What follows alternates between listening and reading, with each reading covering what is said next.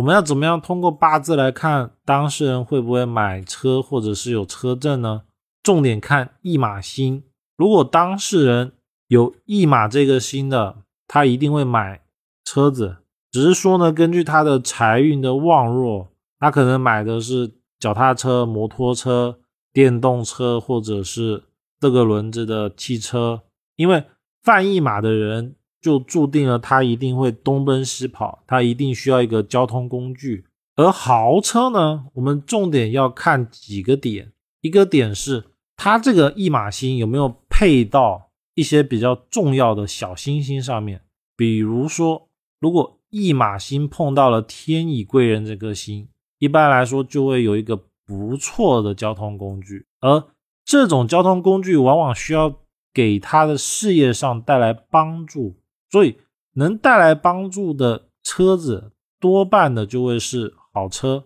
因为可能对于当事人来说，他这个车更要是用于谈生意，或者是对于自己有帮助的。第二种呢是，如果一马星加上了天鱼星，也容易有豪车，因为金鱼呢本来就是古代里面的贵族的车，它本来就有了豪车的属性，又加了一马星的话。基本上，当事人买豪车的概率会非常的大。而如果一马星碰到了桃花星，当事人就很容易在车上面或者在外面有情人，而这种相呢，就容易有出现车震的情况。再来是重点的看神煞是出现在年月日时的哪一个地方。如果是出现在年，只能说当时那个人的童年。它变动大比较多，但是年柱呢，它还不能开车子，所以只能断说他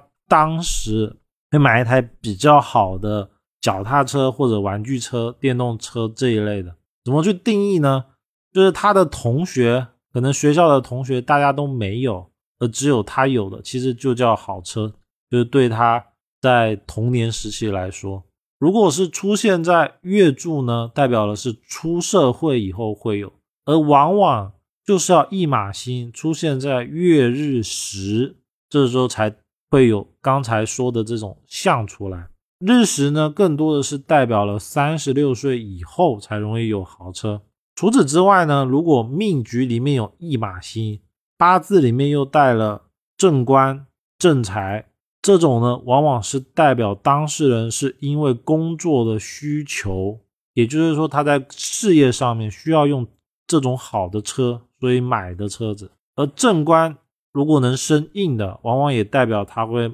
买比较稳重、气派、好面子的车，也就是容易买豪车。第二种呢，是他的财星如果特别旺，尤其是偏财星，偏财星特别旺的呢，又碰到了驿马星。大概率就会贷款买豪车。如果财星碰到的是正财星与一马星呢？这种更多的是买这台车的目的是为了赚更多的钱，也就是他买车是为了事业，而不是为了面子。而偏财星呢，更多的是自己只要快乐就好了，而花的钱